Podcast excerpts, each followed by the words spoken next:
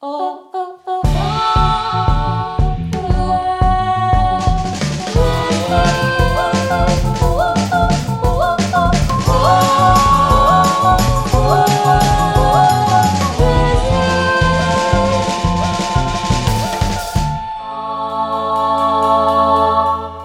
Всем привет! Это подкаст «Как в жизни» от онлайн-кинотеатра «Окко». Меня зовут Егор Сенников, и я со своим Джугис... Егором Великовым. Сижу, к сожалению, не в баре «Корова» и не в баре «Молоко», а сидим мы в разных, на самом деле, местах и даже странах. И сегодня мы будем говорить, как я думаю, некоторые уже поняли, об одном весьма удивительном фильме. О каком же, Егор? Это будет фильм «Заводной апельсин». Фильму исполняется 50 лет с момента его выхода на экраны, и на самом деле судьба его на экранах была довольно сложной и в 70-х. Об этом мы тоже расскажем. Еще раз напомню, что у нас сегодня сейчас среди гостей Александр Хант, режиссер, наверное, очень известного фильма последних лет. Как Витька Чеснок вез Леху Штыря в Дом инвалидов. А еще у Ханта есть потрясающий фильм, называется «Межсезонье», и он тоже в целом про нонконформизм подростковый, про то, как насилие может стать его инструментом. Ну, то есть э, самый релевантный спикер из всех возможных, согласитесь. А второй наш гость это Егор Исаев, историк, режиссер, который тоже поделится с нами мнением о том, что же такое заводной апельсин. Вот я первую штуку, которую хочу рассказать про «Заводной апельсин», я очень хорошо помню, как я его посмотрел. Ну, мне было лет 13-14, то есть это, соответственно, был 2006-2007 год. Я посмотрел на каком-то пиратском DVD, причем, учитывая, что это фильм Кубрика, я еще и варварски его смотрел в русской озвучке, потому что другой просто не было. Для меня это было очень сильное впечатление, именно потому что ну, я прям был ошарашен тем, что увидел. И с тех пор для меня это была вот в подростковом возрасте очень важная история, гораздо более важная, чем книга, на самом деле, которую прочитал примерно в то же время. Вот расскажи ты, как познакомился с фильмом и с книгой. Книга замечательно написана, это большое произведение, просто, наверное, не так со мной четко коррелирует, ну, по профилю интересов, скажем так. Нет никакой выразительной истории про фильм, ну, я посмотрел его где-то лет 16-17. Я в те годы смотрел приблизительно все, что можно было бы назвать хоть сколько-нибудь радикальным, чтобы там было что-то, что меня бы впечатлило. Какое-то мясо. Не обязательно в смысле кровь кишки, а в смысле... Я тогда много смотрел фильмов с несимулированным сексом. Я тогда вообще странным образом смотрел фильмы. Я, например, познакомился с картиной «Необратимость», Гаспарне несколько в ином порядке, чем обычно знакомятся люди. Я посмотрел кусок, вот тот, где насилуют Монику Белуччи, отдельно, не зная, что это из фильма, просто во ВКонтакте я набирал порно в видео. Простите, ради бога, что вам приходится это узнавать, но у меня есть ощущение, что я не один такой. Я надеюсь, что если найдутся еще такие слушатели, то напишите мне в личку, мы обсудим нашу трепетную сексуальность. Так вот, я нашел этот кусочек и тогда ознакомился с этой картиной. Наверное, «Заводной апельсин» нашел в одном из листов, типа списков фильмов, которые вас поразят и удивят. И для меня эта картина оказалась слишком формалистской, что ли. Слишком много там украшателей, слишком много ходьбы по комнатам, маловато того самого, чего я искал, какого-то вызова, какой-то провокации. Некоторые фильмы просто надо посмотреть. Есть фильмы, которые задают некоторый канон. Без них вы что-то не поймете, что-то не осознаете не только про кино, а вообще в жизни. Вот «Заводной апельсин», наверное, в их число входит, безусловно. Я предлагаю, ну так, очень кратко напомнить, о чем вообще этот фильм и, соответственно, книга. Хотя немного различается, но это не важно в данном случае. Действие происходит в такой антиутопичной Британии будущего, ну, как она виделась из 70-х, очевидно, в которой мы встречаемся с главным героем, его играет замечательный артист Малкольм Макдауэлл, его зовут Алекс, у него есть банда. В этом мире Британии будущего все люди говорят, особенно в молодежной среде, на таком странном жаргоне, который называется «надсад», в котором причудливо смешан русский, английский, немецкий, французский, какие-то еще языки. There was me, that is Alex, and my three droogs. Но больше всего как будто русского, нет? Вот у меня всегда было такое ощущение. Нет, это на самом деле не так. То есть я тоже так думал, но потом, когда я прочитал оригинал, я понял, что на самом деле там реально очень много слов, и это просто очень сложно в русском переводе адекватно отразить. Окей, в фильме все равно больше русского. В фильме, наверное, да там други, корова, молоко. Почему они вообще из русского что-то заимствуют? Это же так далеко, нет, казалось бы. Я думаю, в реальности фильма логика в том, что мир стал настолько глобальным в этом мире будущего, что там все слова перемешаны. На самом деле, в этом смысле Бержес, конечно, смотрел как в воду в будущее, потому что книга вышла в начале 60-х. Действительно, в тот момент было довольно много разных русских слов, которые в английский язык интегрировались, как, например, слово «спутник». Вообще там очень драматичная история про эту книжку, наверное, надо сказать. Про то, что Бёрджесу сказали, что ему остался год, потому что у него опухоль мозга неоперабельная, и он вот на основе этой внутренней своей боли писал эту книжку. А незадолго до ее написания он побывал в Советском Союзе. Сам Бержес во время войны был переводчиком. И сюжет книги, мысли, они, они к нему пришли еще во время Второй мировой. Он служил в Гибралтаре в разведке, и в том числе часть его работы заключалась в том, что много работал с разными языками. Тут как-то так сложилось одновременно и личные впечатления, о которых ты сказал, поездка в Советский Союз, и работа, и плюс, ну, объективно, действительно, в 50-х, учитывая, что Советский Союз приоткрылся немного во время оттепели, русских слов реально стало очень много. Да, к языку мы еще вернемся, потому что это вообще важная тема в контексте там, анализа этого насилия. Несмотря на то, что этот язык, надсад, весьма сокращен для фильма, все равно это какая-то важная штука, да? Ну, то есть мы не говорим про киноязык, это обычное выражение используют, знаешь, когда нечего особо сказать. Это как у фильма какая-то очень густая атмосфера, или там режиссура крутая, актерская игра хромает. Но вот в данном случае этот новояз, ну, не Оруэлловский, да, как в 1984, где он действительно назывался «Новояз», а вот этот надсад, он выполняет куда более сложную функцию, чем может показаться по фильму, мы про это еще поддельно обсудим. Ну, так что там сюжет? Да, в общем, у него есть банда, он занимается насилием, изнасилованиями и вообще различными нехорошими вещами. Банда пьет молоко плюс, это, по всей видимости, наркотики или стимуляторы в этом мире будущего. И банда Алекса и его жизнь его приводит к тому, что в конечном счете он попадает в тюрьму после того, как он вместе с товарищами сначала жестоко там изнасиловал жену писателя, которому они вломились в дом, и избил самого писателя, а потом он убил довольно вычурной скульптурой женщину, встреченную в одном из домов, куда он вломился, а скульптура, если что, сделана в виде пениса. И после этого с Алексом пытаются взаимодействовать различные чиновники, используя его как подопытного в программе по переучению плохих людей, асоциальных типов, хулиганов и так далее. Вот если очень вкратце, фильм об этом.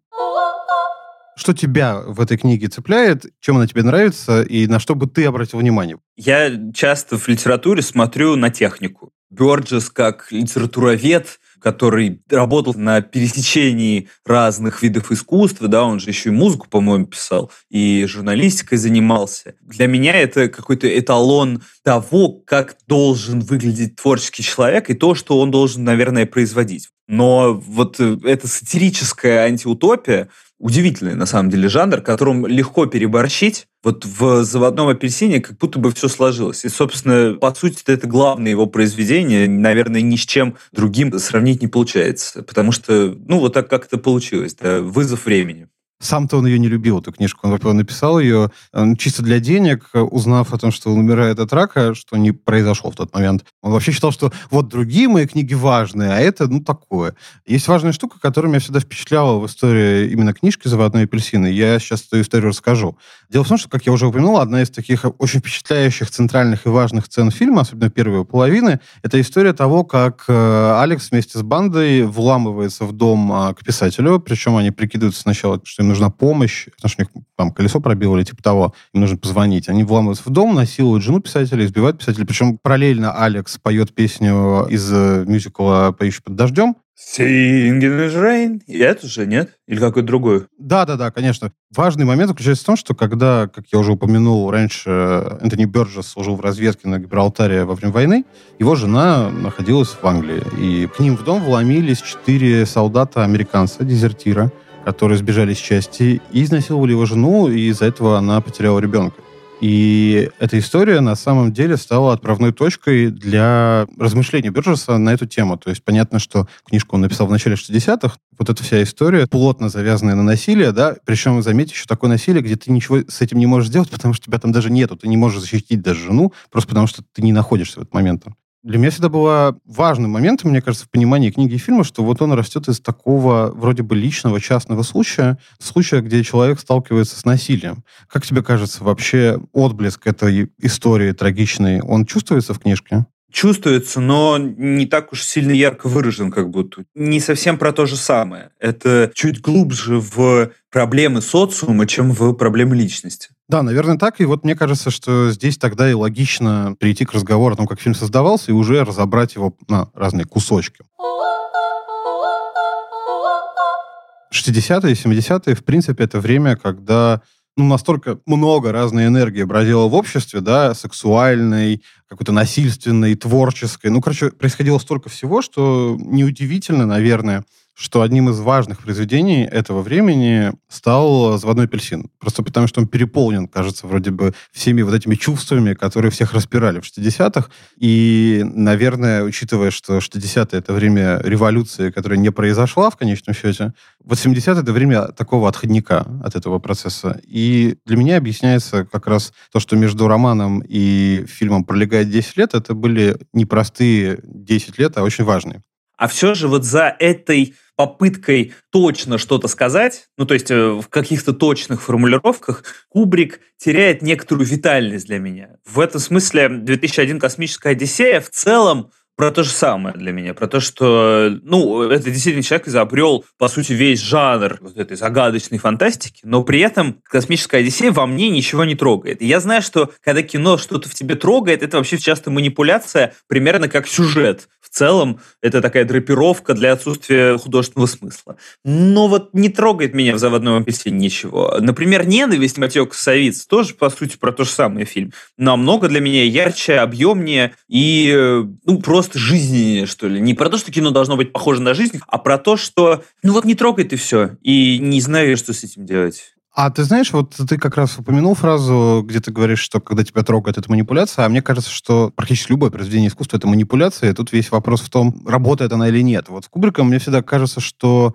ему удавалось создавать, э, ну, в общем, балансируя на довольно такой сложной системе разных эстетических подходов, создавать вот вещь, которая тебя пробивает, и при этом она качественно это делает. И здесь будет небольшой спойлер. Вообще интересно, что когда Стэнли Кубрик изначально прочитал эту книжку, у него было такое же ощущение, как то, что ты сказал про фильм. Типа его не очень зацепило. Он как бы понял, но это его не так казалось интересным. Он в тот момент сначала работал над «Космической Одиссеей», потом он готовил проект фильма про Наполеона, который не состоялся. В общем, проблемы футуристической Британии будущего с хулиганами его в тот момент не очень зацепили.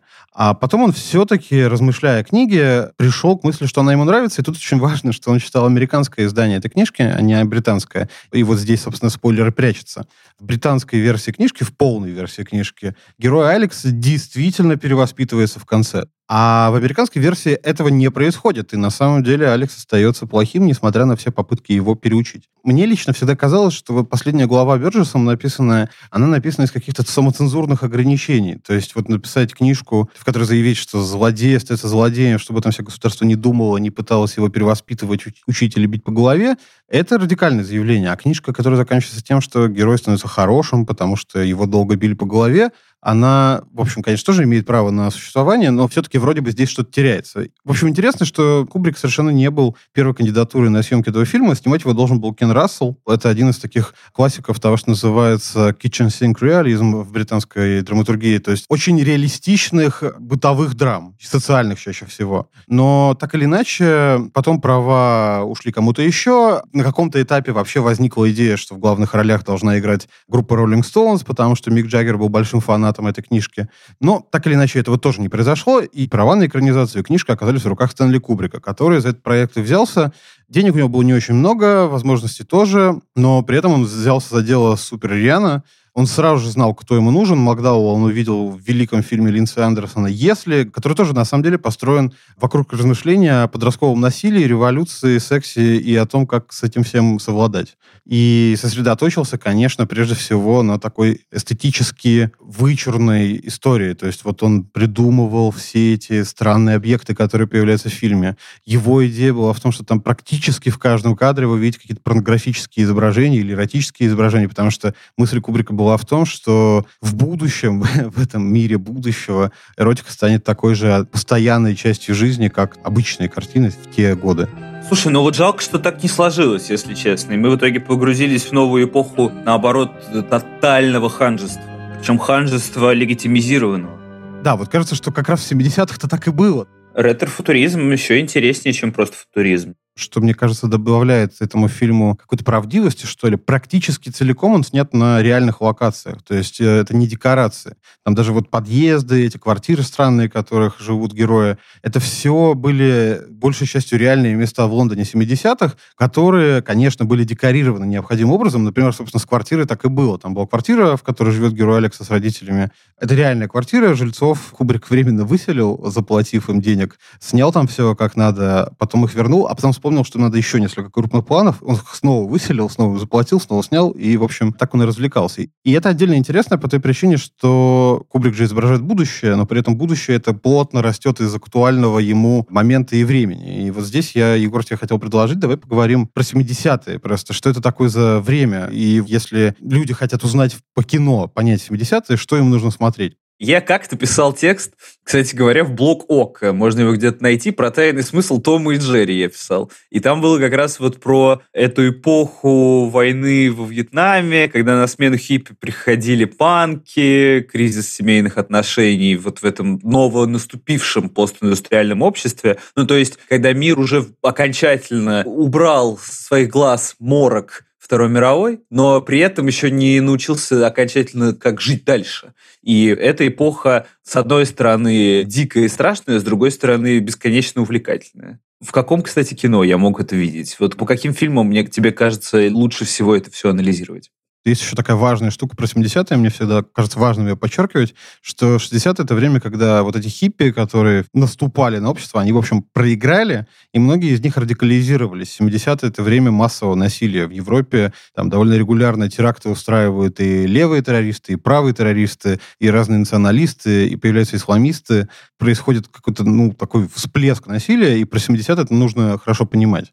А что касается фильмов, для того, чтобы лучше всего понять это время, мы с тобой уже много раз вспоминали этот фильм, но действительно «Таксист» Мартина Скорсезе, мне кажется, это вот фильм, в котором многое понятно. И здесь, наверное, еще можно добавить картины типа «Германия осенью» Райнера Вернера Фасбиндера. И еще, мне кажется, кстати, «Грязный Гарри». Так или иначе, я думаю, мы можем еще дополнительно спросить у одного из наших гостей, у Егора Исаева, что он думает про насилие, про то, как оно отражалось в искусстве, особенно в ту эпоху процессы и контекст, который происходит, он, в общем, нам всем известен. Это ответ, опять же, на войну во Вьетнаме, это попытки а, осмыслить э, то насилие, которое происходит в обществе с культурных позиций. Это попытки понять тоталитарный период вот недавнего прошлого. На самом деле этот разговор возможен только вот в 60-е и 70-е годы, и во многом этот период посвящен осмыслению вот этого супернасилия да, или ультранасилия.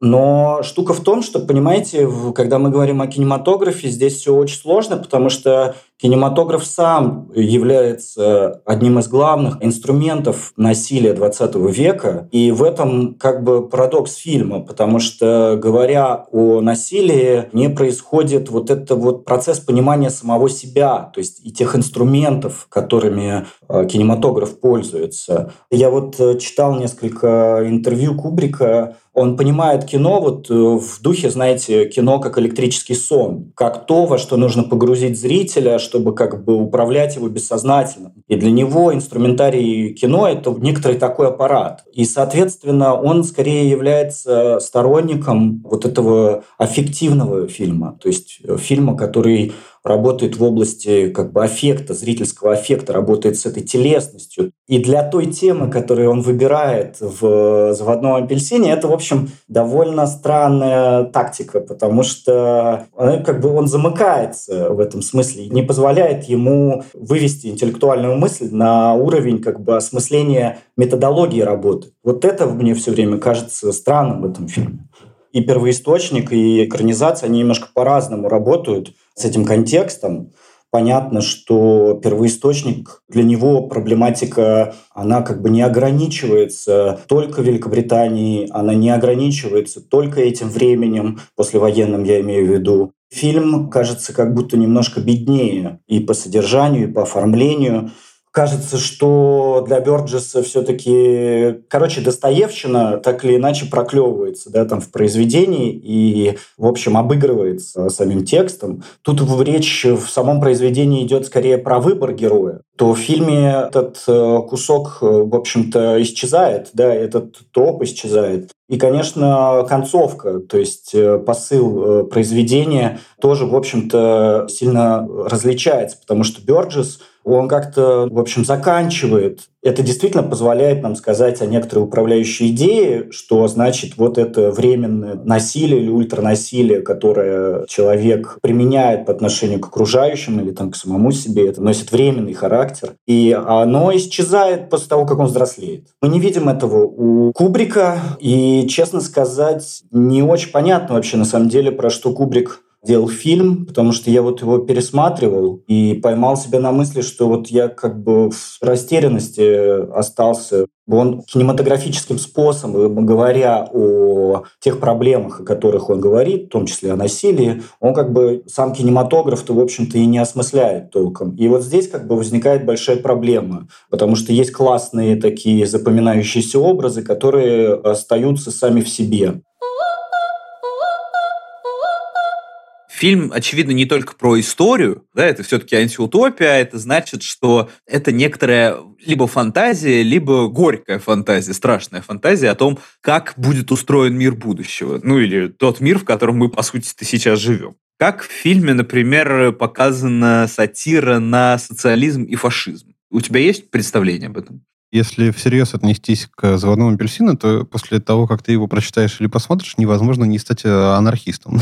Дело в том, что и в книге, и в фильме постоянно подчеркивается, что Алекс на самом деле, ну, во-первых, он лишен эмпатии, как любой психопат, и в попытке его переделать и использовать, в целом, ты когда на это смотришь, это, наверное, одна из причин, по которой ты можешь себя ассоциировать с Алексом, несмотря на всю его отвратительность, это в том, что те, кто им пытается манипулировать, еще отвратительнее. То есть они совсем уже какие-то запредельные чудовища, которым только дайте политическую власть и разрешите им делать с обществом все, что угодно. У меня вообще нет никакого сочувствия к Алексу, потому что я не говорю о том, что закон супер важный, об этом в том числе и говорит и Бёрджес, да, когда они встречают какого-то там пинчугу, и он говорит, что «Э, да убейте меня, убейте меня, это не так важно, потому что зачем жить в мире, где отсутствует уважение к старшим, где невозможно уважать закон. И вот в этом смысле я не говорю о том, что для меня уважение к закону это первостепенная какая-то штука, но вот какой-то нравственный закон, внутренний, понятно, что он у каждого свой, несмотря на то, что там говорил Эммануил Кант, и люди, которые пытаются адаптировать Алекса к действительности, которой он не подходит, как агрессор – как человек, который допускает в своей жизни насилие.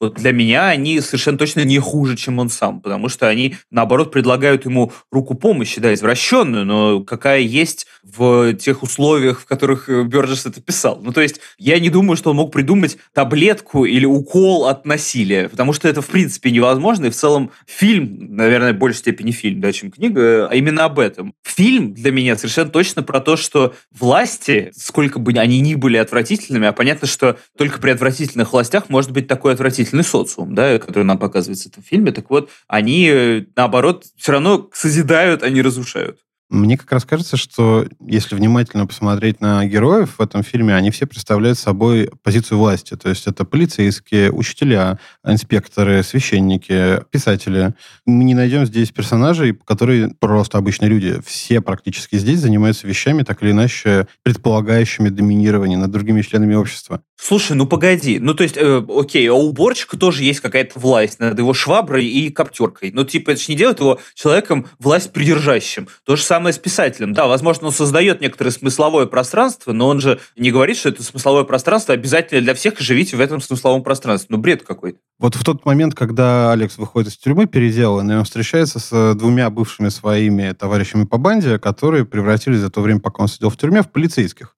И мы понимаем, что на самом деле критическая разница между двумя какими-то раздолбаями, хулиганами, которые бьют и насилуют, и ими же в роли полицейских на самом деле критической разницы нет. И, в общем-то, они себя ведут с Алексом как раз довольно жестоко, мстя ему за его предыдущие действия против них, но и, в принципе, отрываясь на нем на полную катушку.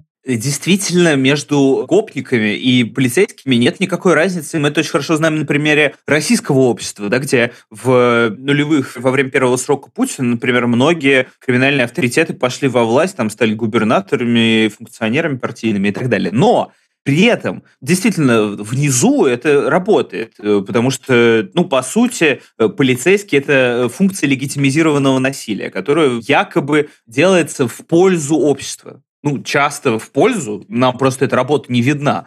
Мне все равно не кажется, что э, роль государства как место, которое пытается перевоспитать и адаптировать криминальный элемент, так уж э, тоталитарная эта функция. Об этом легко убедиться на примере систем правосудия. Люди сидят в тюрьме, и там не становятся менее криминальными, а они становятся более криминальными, потому что они находятся в той среде, где им надо просто выжить. И поэтому они адаптируются под тех, кто сидит в этой системе уже давно. При этом, если людям давать некоторую хотя бы возможность вернуться в общество, людей в тюрьмах становится меньше. И это очень заметно, в том числе на примере развитых европейских стран. Получается, что эта функция государства, о которой ты говоришь как о тоталитарной, на самом деле для многих рука помощи. Ты знаешь, вот на этом месте, мне кажется, самое время спросить э, еще одного нашего гостя, Александра Ханта, что он думает по поводу того, почему люди вообще так радикализуются, готовы там, знаешь, сносить полностью государство и вообще отрицать все. Вот а, давайте спросим Александра. Смешно говорить сегодня слово «революция». Но желание изменить все более радикальным способом, это как будто бы понимание того, что другого способа у тебя и нет. Невозможно смотреть на этот мир и ему подыгрывать. Если ты хочешь быть верным себе, приходится что-то этому противопоставить. Чем э, привлекает э, Алекс? Он привлекает прежде всего тем, что он честный. Он любит зло, и он э, не пытается стать добрым. Он говорит, я люблю ультранасилие. Точка. Там, ну, он где-то юлит, он где-то хитрит, но себе он не изменяет. И мне кажется, в этом главная к нему симпатия, что он верен себе. Каждый из нас э, хочет э, этот мир изменить. Если подойти к человеку постарше и спросить, он на этот вопрос посмотрит как на вопрос глупый, провокационный, и вот он уже с какой-то своей там мудростью, опытом понимает, что не мир надо менять, там, а что-то другое менять, себя менять или, или ничего не менять. Ну, конечно, я думаю, что молодость – это та энергия, которая прежде всего существует в заводном апельсине. Людей можно направлять. Просто просвещение оно должно основываться на свободе, желании быть любопытным, искренне, не стесняясь критики и критиковать, не стесняясь ничего. И такое общество легко представить. Просто сейчас как будто бы все движения в обратную сторону. Смотри, мы, по сути, спорим об одном и том же, и разница у нас только во взгляде на то, как государство себя должно в этом плане вести и как к нему относиться. Мне кажется, что это зависит от личного человека, от лично его взглядов, подходов и так далее. Я в этом смысле предлагаю еще спросить Егора Исаева, чтобы у нас была более полная картина, чтобы мы понимали вообще, какие есть взгляды, а слушатели наши пусть сами решают или вообще нам говорят, что мы вообще все неправы, а у них есть еще какое-то мнение на эту тему. Ну, конечно, это разговор о насилии, который всех очень сильно беспокоит в этот период, потому что уже французская школа, как бы франкфуртская школа вся уже, в общем, переведена, и это главный разговор 60-х, 70-х годов о том, что такое насилие, о том, что государство – это насилие, о том, что язык – это насилие, о том, что буквы – это насилие. Понятно, как бы он абсолютно вписан в тот контекст.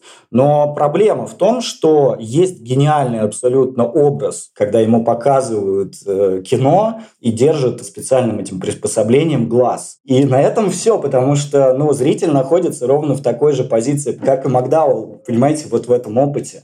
Фильм на самом деле просто повторяет то же самое, что и делает этот надзиратель во время этого эксперимента. Для меня разговор в заводном апельсине ведется о том, почему насилие становится для человека допустимым, почему он переходит некоторую черту и каким образом отделяются те люди, которые могут перейти эту черту, от тех, которые не могут. Насилие в кино в целом распространенный троп, да, как нам сказал уже Егор Исаев, ну, насилие как кинетичная очень штука, как движение, по сути. Это современник кино. Ну, то есть еще у братьев Люмьеров можно вспомнить, не знаю, Политого поливальщика. Там, понятно, это комедийное насилие, но тем не менее, мне кажется, кажется, что то, что первая в истории комедия начинается с того, что, ну, человеку плохо, он обливается холодной водой из шланга, хотя не думал о том, что его обольют, это показательно, это такой звоночек для нашего общества. Потому что человек, по сути, единственное такое существо, которое позволяет себе в активной фазе не для каких-то биологических целей, как львы, например, насилие по отношению к себе равному и подобному. И то, что мы постоянно изображаем насилие в кино, понятно, что этого есть некоторая примитивная предпосылка, да, ну просто мы желаем смотреть на страдания, сидя в теплом, мягком кресле кинотеатра. Примерно по той же причине, например, популярны фильмы катастрофы. Получается, мы можем рассматривать э, насилие в кино еще некоторым образом, да, то есть это не только само по себе действие, но еще и некоторый символизм. Первое, например, как способ эмоционально воздействовать на зрителя с особой целью. То есть замысел режиссера выражает насилие как форма, в которую этот самый режиссер, автор вкладывает содержание. Или насилие в кино может быть способом замещения реального стремления человека к насилию. Мне бы хотелось верить, что у меня нет этого реального стремления к насилию. Ну, то есть я в общем и целом э, чрезвычайный пацифист, очень боюсь там армии, войны и так далее. Но при этом в 16-17 лет для меня почему-то было очень важно смотреть э, на насилие в кино. Короче, насилие в кино замещает насилие человека в реальности, чтобы зритель посмотрел фильм и не пошел на улице всех избивать, как такая психотерапевтическая штука, как те фильмы, которые показывали главному герою «Заводного апельсина», чтобы его перевоспитать, да? Вообще, любопытный нюанс в том, что «Заводной апельсин» долгое время не показывали. Может быть, дело в том, что как раз был страх породить еще большее насилие из-за этого фильма, чтобы вторая функция, она исполнилась превратно этой картины. Как тебе кажется? Да, ты знаешь, более того, это не слухи, а правда были банды, которые подражали Алексу в Англии, особенно и многие по этой причине писали, что фильм ужасный. Собственно, ему дали рейтинг X в США, а X-rated фильм — это практически смерть для прокатного фильма.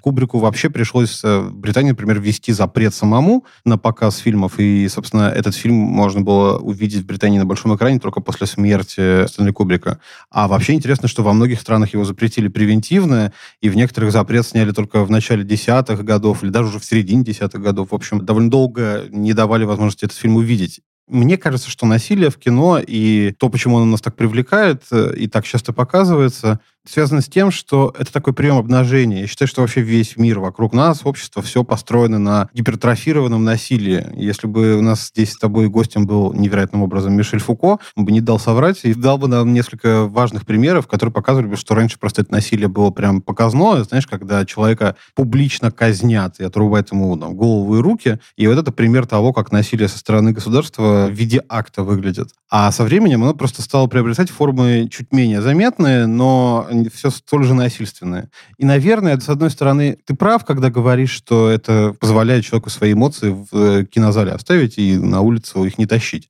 А с другой стороны, это пример обнажения, пример показа того, в чем мы реально живем. Это вот как в фильме про летание гнезду кукушки, мы же понимаем в какой-то момент, что это же речь не про сумасшедший дом, а вообще про нас всех и про то, где мы живем те, кто это насилие гипертрофированно использует, как, не знаю, Тарантино, они, конечно, с одной стороны, просто восторгаются тем, как люди любят смотреть на фонтаны крови, а с другой стороны, в общем-то, показывают, что эти фонтаны крови кинозалом не ограничиваются.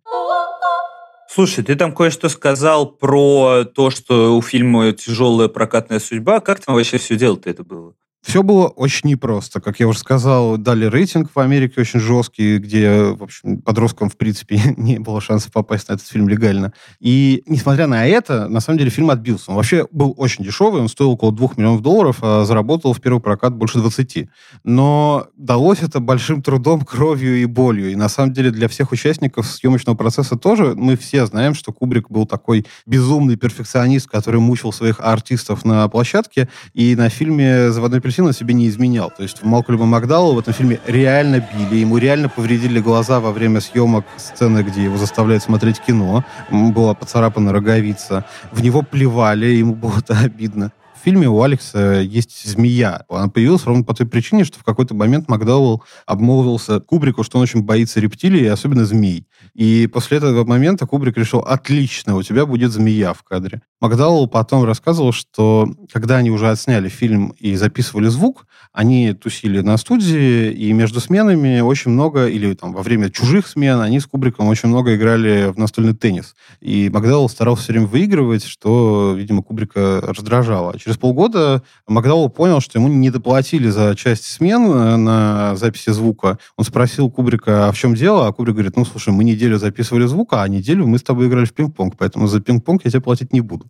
вот эти все скандалы вокруг фильма, этот рейтинг, истории про банды пародистов позволили фильму стать культовым. И спустя годы он, конечно, смог там, и денег собрать, и вообще стать важным явлением. Кинокритики современные фильму вообще-то все его практически раскритиковали. Как тебе кажется, можно ли действительно сказать, что влияние заводного апельсина оказалось огромным, что кинематограф после этого изменился, и что вот это звание фильма, которое обязательно нужно посмотреть, о чем ты говорил в начале фильма, оно заслуженное? Я не могу с этим спорить. Более того, удивительно, как много выводов мы сделали из фильма, который мне не нравится. Заводной апельсин смотрит для того, чтобы почувствовать себя хуже.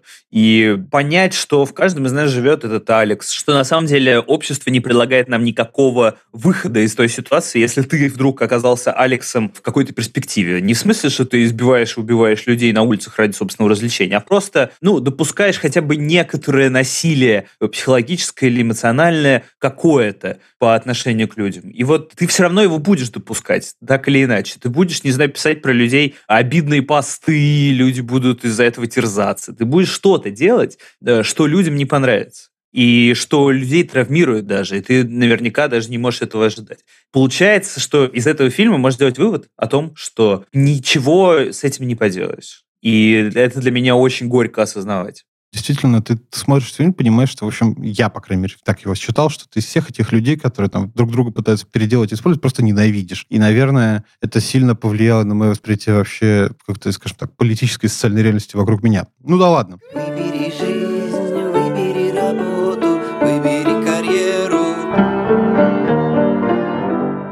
нас обычно в этот момент должна появляться рубрика, где мы с тобой рекомендуем людям посмотреть какие-то еще фильмы, похожие на тот, что мы обсуждали. Но сегодня у нас небольшая гостевая рубрика, можно сказать. Дело в том, что и Александр Хант точно может нам рассказать очень много фильмов, которые ему интересны в контексте «Заводного апельсина» Егор Исаев. Поэтому давай попросим их, а они нам все и расскажут. Вот если вы меня попросите тройку назвать, э, это будет э, Малик, Ханики и Ларс фон Триер. Это три гениальных режиссера, которые по-своему попытались объяснить природу насилия. It's funny how the colors of the real world only seem really real when you video them on a screen.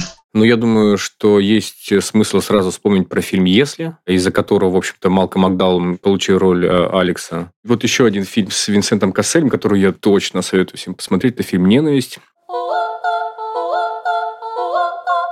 Что ж, это был подкаст «Как в жизни» о фильме «Заводной апельсин». Я его в первом дубле назвал «Золотым». Но это, конечно, золотая классика, но фильм все-таки заводной. Кстати говоря, мы ничего про название не сказали. «Заводной апельсин» — это же какой-то фразеологизм, что-то типа очень странное и непонятно зачем нужное. Эта фраза из языка кокни в оригинале звучала тогда «as queer as clockwork orange». И слово «queer» тогда не означало то, что оно значит сегодня. Оно означало просто «странный». И вот на самом деле интересно, что если говорить о ЛГБТ-сообществе, удовольствие. Для них этот фильм тоже очень важный. Мы сегодня эту тему совершенно не затронули, но если, допустим, наши слушатели скажут, что им хотелось бы об этом послушать, я думаю, мы можем как-нибудь к этой теме вернуться. В общем, название связано с тем, что была такая идиома в Лондоне. Good